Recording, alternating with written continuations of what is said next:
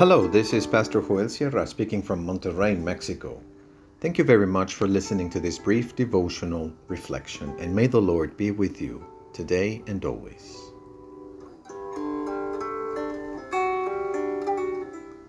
What are you doing?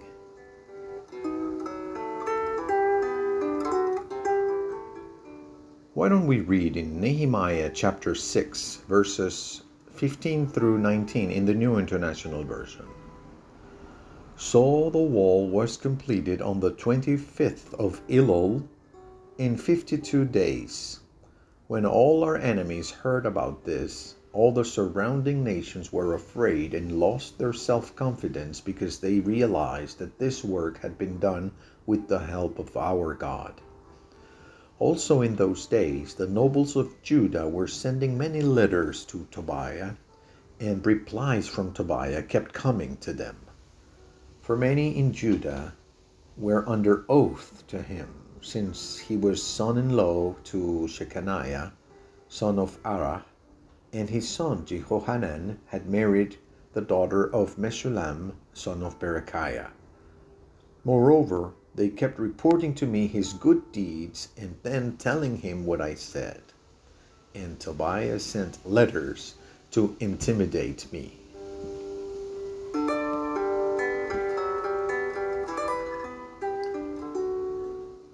Temptation is distraction. It consists in questioning both our identity as God's beloved people as well as our mission to be channels of God's blessing to the world. Temptation is intended to devalue our efforts to serve God. What you do is useless, it is little, you are wasting yourself in your efforts.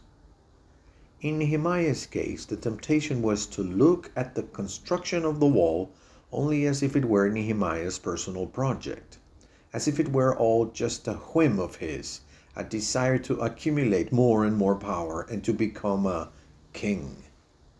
Nehemiah knew very well that he was not the center of the project. He was not the ultimate goal of rebuilding the wall. This work did not serve the interests of a personal agenda. Are you working only for yourself, focused on your own benefit? That's the question of the accuser. The answer is no. Those are lies, inventions of the accuser. If we're working, it is not to serve ourselves, but to serve Christ. Christ is the one who occupies the throne of our life, and we are no long we no longer live ourselves, but Christ lives in us. So, what we do as a people loved by God is to participate in the love that God has for the world. We have to identify our actions as part of God's project of blessing to His world.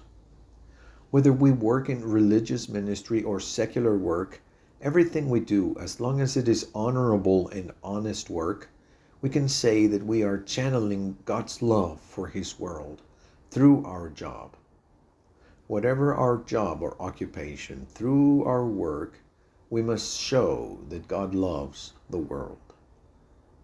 If we can't find the connection between our job and God's love for His world, maybe we should look for another job.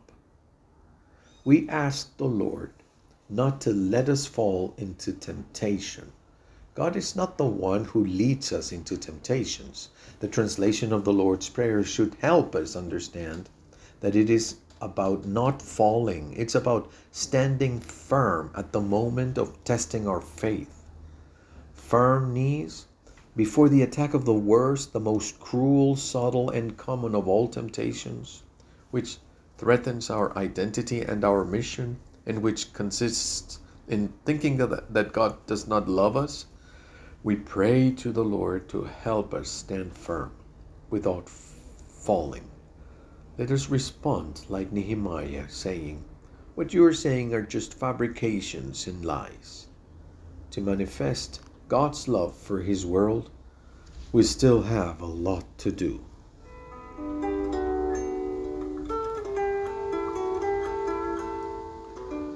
Let's pray.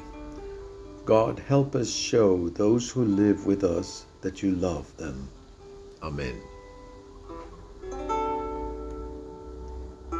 Our way of life must testify to God's great love for His world.